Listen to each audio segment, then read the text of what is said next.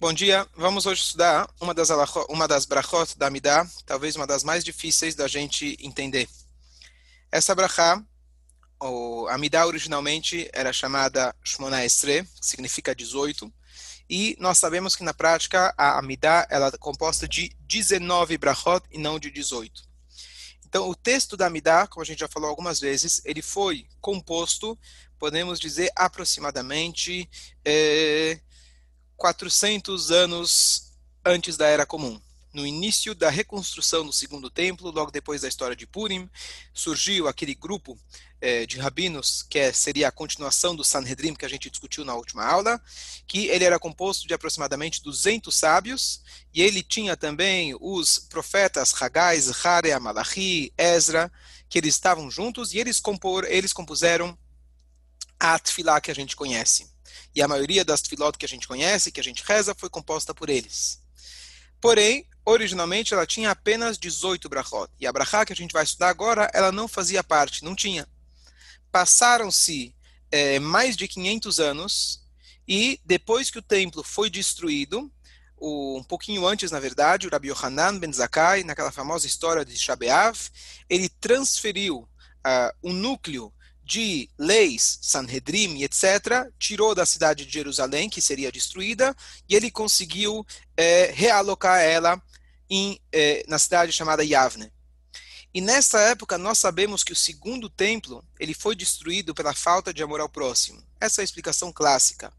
Se a gente for dar uma olhada mais profunda na história, na política, como estava na época do segundo templo, não era apenas uma falta de amor, mas literalmente dentro de Jerusalém você tinha dezenas de grupos políticos diferentes, judaicos, e cada um encarava a Torá, as mitzvot, etc., infelizmente de forma diferente. Alguns grupos eram os autênticos ligados à Torá, e vários outros eram aqueles que saíram do caminho da Torá, já falando sobre Tzadok, Baitos, Minim, são aqueles, na verdade, que acreditavam apenas na Torá escrita e não na Torá oral. E logo no início da Era Comum, você também tem os judeus cristãos, que eram, na verdade, judeus que, inicialmente, tinham até uma aparência é, absolutamente é, tradicional judaica, só que eles já estavam é, em seu coração é, já comprando a nova, é, a nova facção da época, que era o, é, a nova visão da época, que era o cristianismo. E eles, inclusive, estavam misturados dentro do próprio povo. E isso, na verdade, além de trazer um problema religioso, isso também trouxe uma questão de perigo de vida. Você tinha, na verdade, na época, aquilo que se chamava é, é, Mosrim. Moser é uma pessoa que te entrega às autoridades. Nós sabemos, de maneira geral, que para é, um tribunal condenar alguém em qualquer situação precisava de muitos pré-requisitos. Uma das situações aonde praticamente você tem quase nenhum pré-requisito é quando alguém chega e fala para você eu vou te entregar às autoridades. Quando a pessoa fala isso, a pessoa já está se colocando literalmente em perigo. Você entregar alguém nas autoridades tiranas, especialmente da época, significa que você está dizendo para o cara: eu estou colocando uma arma na sua cabeça. Isso se chama um mocer. Um mocer é a pessoa, na verdade, se você tem certeza, etc. Estou falando não na situação atual, que os governos são um pouco diferentes, mas você poderia literalmente matar aquela pessoa. Se a pessoa fala: eu vou te entregar, ele está colocando a sua cabeça em jogo. Então, isso eram os Mosrim. Infelizmente, esse tipo de comportamento estava é, destruindo o nosso povo, estava desmoralizando o nosso povo e colocando o judaísmo em risco e colocando vidas em risco. Então, os sábios na cidade de Yavne, eles viram uma nova necessidade que deveria ser instituída dentro dos nossos pedidos diários. E essa é a brachá de Velaminim al Teitikvá ou Velamalshinim al Teitikvá. Essa brachá tem algumas, alguns é, nusraot, alguns textos parecidos, mas um pouco diferentes, e possivelmente um dos motivos dessas diferenças é que a nossa literatura ao longo dos anos, ela passou por censuras. Quando os Sidurim eram impressos, ou mesmo o Talmud, vários deles eles tinham que passar por censura e trechos que eventualmente quem dominava na época, cristãos e etc, não estavam de acordo, os sábios precisavam omitir do Talmud para que o Talmud pudesse ser impresso. A própria história que muito provável que seja do Yeshu Anotzri, do JC, ela, na verdade, nas, nas Guimarot originais não tinham não constavam essa história, porque se eles deixassem lá a história, então não poderia ser impresso o Talmud.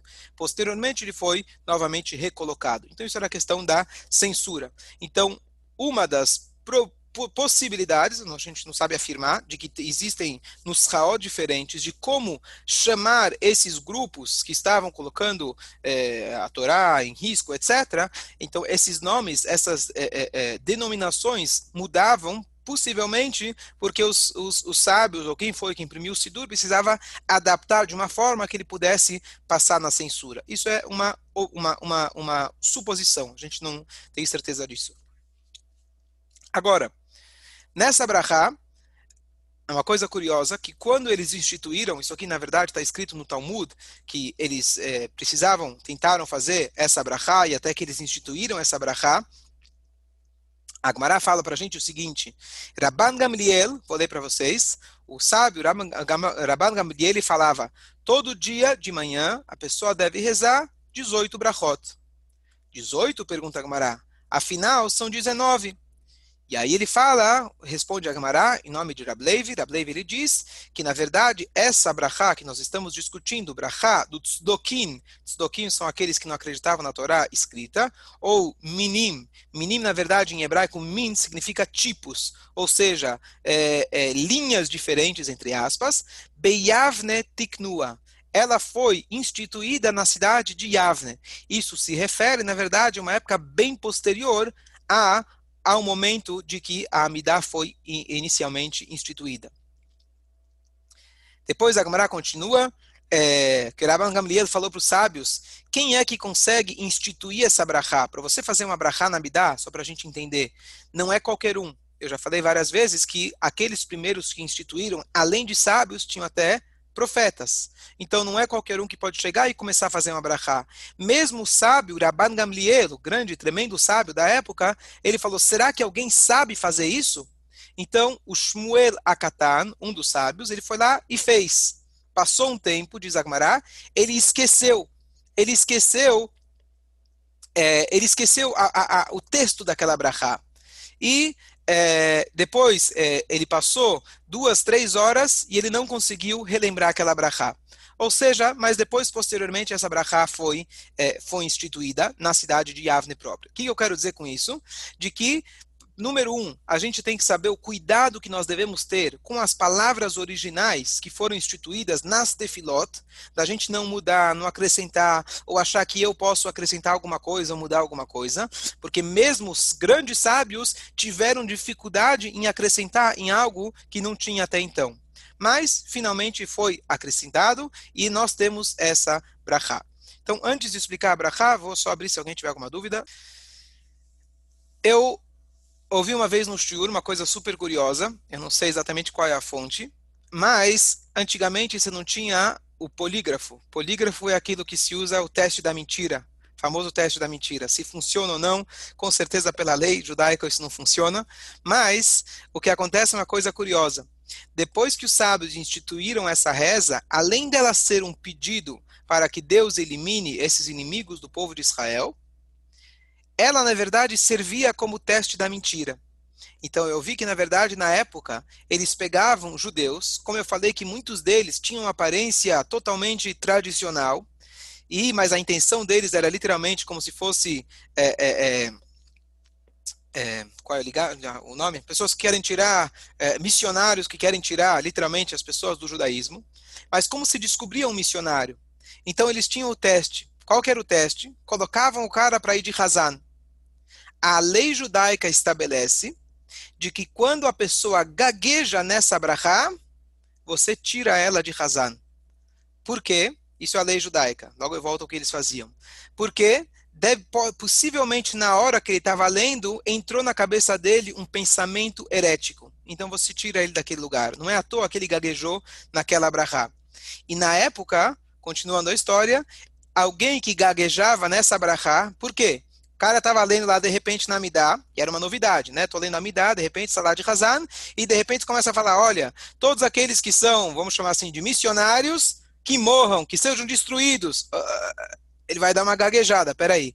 Então, nessa hora, já sabiam como eles iam desmascarar pelo menos alguns deles, com essa com essa brachá de Vilam Shinim. Então ela tinha também uma segunda função, além da original de pedir Hashem, mas literalmente de desmascarar algumas dessas pessoas. Isso é um comentário que eu vi, achei curioso. Mas o que consta na Lachá é que a pessoa que gagueja nessa brachá, você tira ela de ser o Hazan. Possivelmente não que ela é herege, mas possivelmente no momento entrou algum pensamento herético na pessoa, por isso ela gaguejou e por isso você retira ela. Agora, essa brachá, ela toca uma das perguntas bem difíceis, que quem assistiu o primeiro episódio lá de perguntas e respostas que eu fiz no Motzei Shabbat, o primeiro deles, a primeira pergunta é, que história é essa da gente pedir, se a gente lê a tradução dessa brachá, nós, Meirá, Teaker, Utshaber, Utchalem, Betachniem, Betashpirem, que significa destrói eles, acaba com eles, extermina eles. Uma linguagem muito forte, que aparentemente não condiz com tudo aquilo que a gente está eh, acostumado. Vou dar dois exemplos. Nós sabemos que mesmo os inimigos do povo de Israel, nós não devemos nos alegrar com a sua derrota nos últimos dias de Pesach, o sétimo dia de Pesach, é quando o povo egípcio se afogou no mar. Nós deveríamos, todos os dias de Pesach, ler o Alel completo. Só que os sábios falaram para a gente não ler o Alel completo, para não parecer que nós estamos em júbilo pela derrota dos egípcios. Nós estamos felizes pela nossa vitória. Nós estamos felizes que a gente saiu do Egito, mas a gente não fica feliz com a derrota do inimigo. Não é o nosso intuito. Além disso, a Torá fala para a gente de que os egípcios, está paraxá da semana passada, quando tem, é, por exemplo, um convertido de Amalek, por exemplo, ele nunca, apesar dele ser um convertido, um judeu completo, nunca ele vai poder se casar com uma judia nata. Ele vai poder se casar com uma amalequita é, convertida. Essas leis não são práticas, porque hoje a gente já não sabe mais quem são os povos. Mas a Torá fala para gente que depois de três gerações de um egípcio que se converteu, ele sim já vai poder se casar com alguém do povo judeu nato. Por quê? Porque eles foram os nossos anfitriões. Quando Jacob vindo, ele foi para o Egito, precisava de comida, e lá estava o Yosef, nós fomos bem recebidos. Ah, a gente foi escravizado. Ah, o Paró tomava banho com sangue dos meninos, jogava eles no Nilo. A gente não esquece um favor, você não gospe no prato que você comeu, ou na linguagem original, talmúdica, você não joga uma pedra no poço que te deu água. Exemplo número um. Exemplo número dois.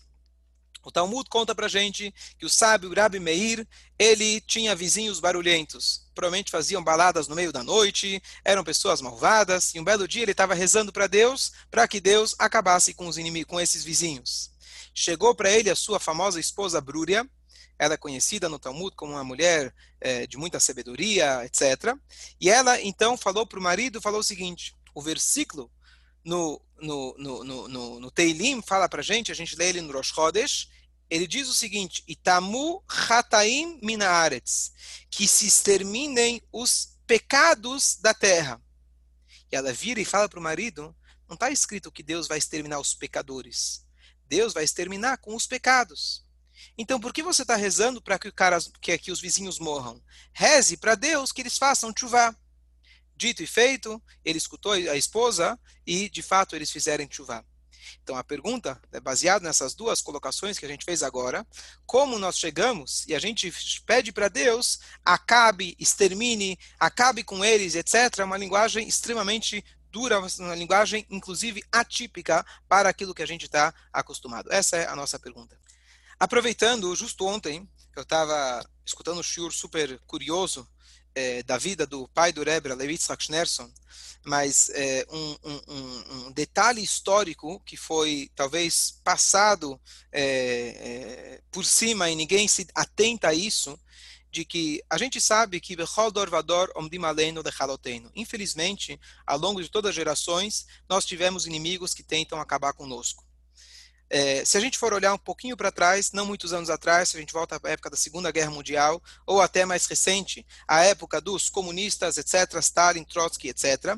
Então, uma das, um dos maiores é, é, desastres do judaísmo que nós tivemos foi, na verdade, a seção judaica, na verdade, criada pelo Stalin, chamada Svektia. E essa Svektia, difícil até falar o nome em russo, era a seção judaica por os assuntos judaicos, formada por judeus comunistas, e eles conhecendo, eles tiveram um pouco de educação judaica, a função deles era literalmente acabar com o judaísmo.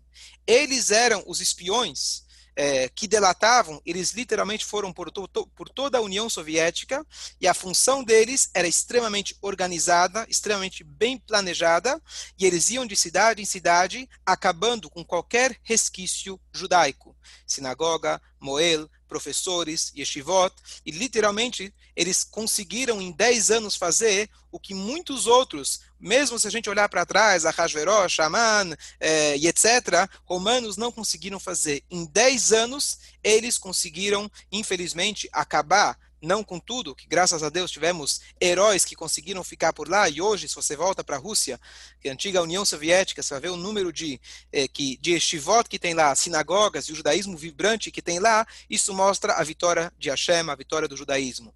Porém, a destruição que foi feita pelos, pelos próprios judeus, isso foi uma coisa que não provavelmente não teve antes nenhum precedente na história.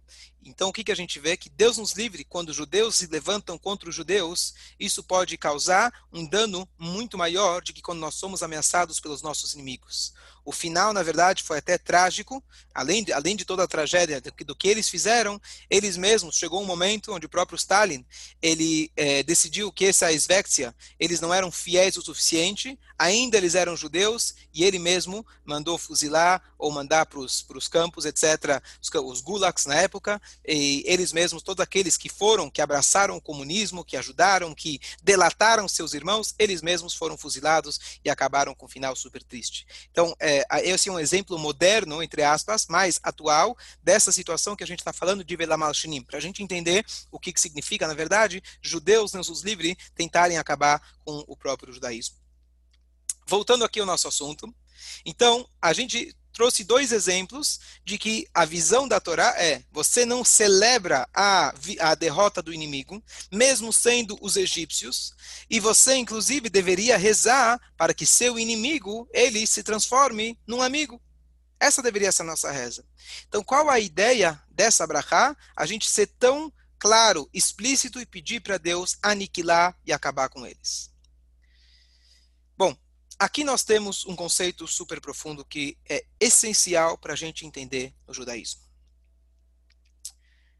Número um, o nosso Deus, o único Deus, mas o Deus de Israel, nós falamos para ele, tem um shir que eu dei, que o que significa o Deus da vingança. Nós falamos no capítulo 94 dos Salmos, Kel Nekamot Hashem, Kel Nekamot Ofia. Deus da vingança é Deus, Deus da vingança apareça.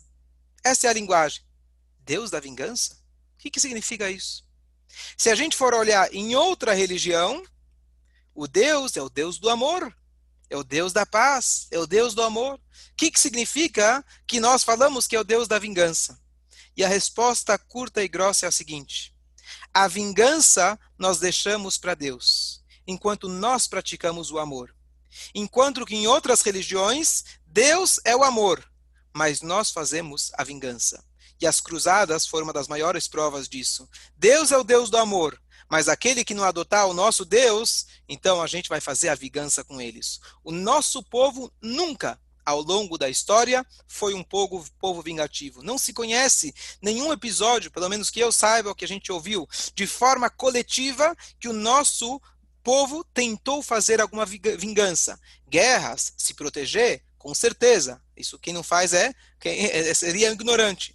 Mas nós, em nenhum momento, nos levantamos, voltar para o Egito, vamos acabar com eles. Vamos acabar com Haman, ou acabar com os nazistas e voltar. Fazer justiça, sim, mas vamos fazer uma vingança? Isso nunca foi o nosso objetivo. Nós deixamos a vingança nas mãos de Hashem. Então, isso que significa uma, de uma forma é, é, simples o que significa o Deus da vingança. Deus ele vai fazer a vingança com aquele que eles pensam e não e não nós, não cabe a nós. Ponto número um. Ponto número dois, que isso é essencial para o judaísmo. Nós vivemos numa época aonde a gente tenta justificar e entender as ações das pessoas. Vamos pegar um exemplo simples. Antigamente, não muitos anos atrás, uma criança se comportou mal na escola, então você dava um tapa nela e o mesmo tapa resolvia todos os tipos de problemas. Não tinha psicólogo, não tinha um laudo que ele tem é, dislexia ou falta de atenção ou qualquer outro problema. Você tinha um único laudo. Ele merece um patch e com isso se resolvia, ou pelo menos acreditava que se resolvia todos os problemas. Baruch Hashem, os tempos mudaram e as coisas hoje a gente tenta se colocar na situação da criança, entender a criança. Isso é uma dádiva que nós temos nos tempos modernos. Porém, às vezes, essa visão é, ela acaba entrando em áreas que não deveriam ser tratadas da mesma forma. Por exemplo, eu ouvi uma história, uma passagem, um comentário do Rabino Manis Friedman. Tinha um cara nos Estados Unidos, talvez alguém vai lembrar o nome, que ele pegou a namorada ou a esposa dele, ele matou ela, Deus nos livre, esquartejou ela. Eu vou falar, é uma coisa um pouco trágica, mas ele cortou ela em pedaços e colocou no freezer e a cada tanto ele ia comendo. Depois que a polícia descobriu, prenderam ele, foi acusado e etc. E na hora que ele iria ser, né, ia sair a, a, a, o veredito, então ele falou, ele é, alegou que ele tem problemas mentais.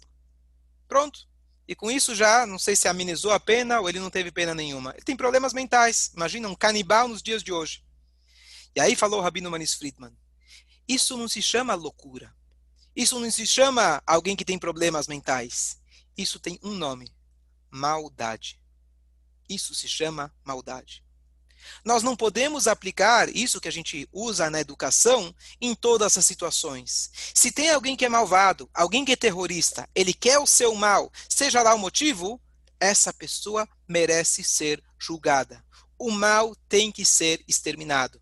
Tem situações que a gente pode dar um trato, tem situações que, infelizmente, a gente pode comparar com um câncer. O câncer não tem tratamento, ele tem que ser eliminado. Não estou entrando aqui nos detalhes, que ninguém passe por isso, mas de forma geral falando, tem coisas que não têm tratamento, eles têm que ser eliminados.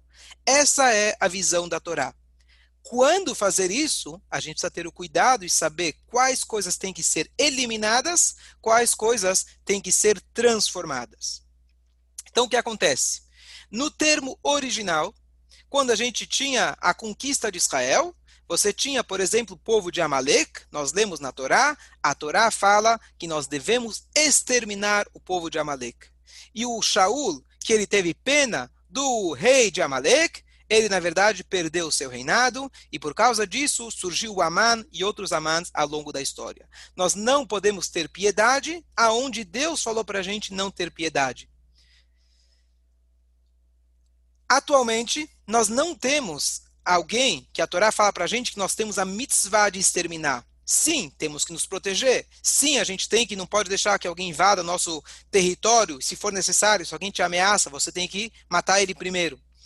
O significado atual dessa brachá, assim traz o livro para a gente, a Yom Yom, baseado nas explicações da Hassidut, da Kabbalah, que dentro dessa brachá nós temos os dois níveis de é, de como lidar com o mal. Tem coisas que têm que ser abominadas. O jeito de você lidar com elas é você exterminar elas. Tem coisas que têm que ser transformadas. E agora eu vou dar um exemplo, não falando de inimigos do povo de Israel, mas sim do nosso dia a dia. Nós temos aquilo que são as mitzvot. Isso nós somos obrigados e devemos fazer. Nós temos aquilo que é chamado aveirot, ou seja, um animal que é proibido você comer, a pessoa não vai dizer, bom, eu vou comer esse animal e aí eu vou estar mais forte para poder rezar.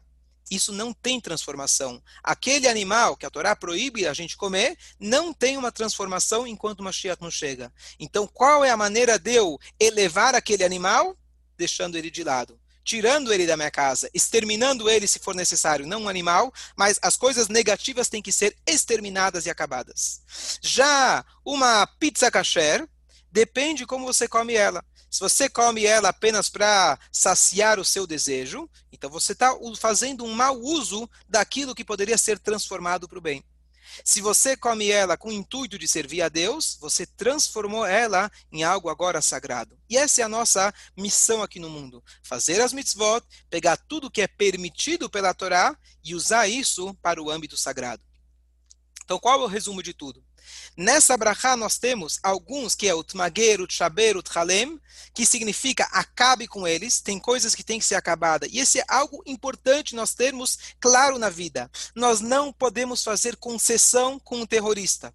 Nós não podemos fazer concessão com o nosso Yetzerará. Às vezes a pessoa fala, bom, deixa eu usar psicologia com... Então, eu sempre ouvi aquele exemplo. Os Estados Unidos querem que Israel faça a paz com os seus inimigos. Vem morar em Israel, conhecer nossos inimigos para você entender quem são os nossos inimigos. Não adianta você vir com uma cabeça, com uma mentalidade americana, onde todas as escolas têm 200 psicólogos e tudo tem um motivo, tudo tem uma explicação, e querer lidar com os árabes que querem te matar, não são todos, mas aqueles que estão e declaram que querem te matar, vamos achar um jeito, entender a situação.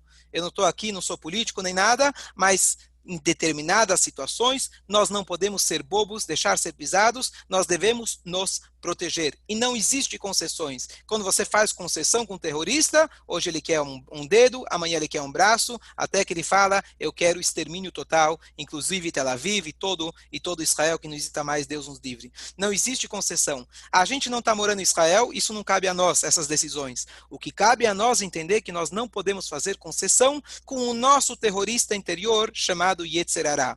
Quando existe algo que a Torá explicitamente fala para você que é proibido, e a gente às vezes pensa, bom, eu vou fazer só uma pequena haverá, um, só para deixar ele feliz, e aí eu resolvo o meu problema. Você abrir mão para o seu Yetzerará, isso, na verdade, você fazer concessão com um terrorista. Então, qual a ideia da Brachá?